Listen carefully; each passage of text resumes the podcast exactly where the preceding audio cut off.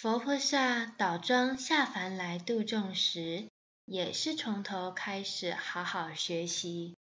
如果没有好好修的话，一样会堕落，迷惑在五欲尘劳里头。不可依仗着过去世的修为，而不努力关照自心，改善习性。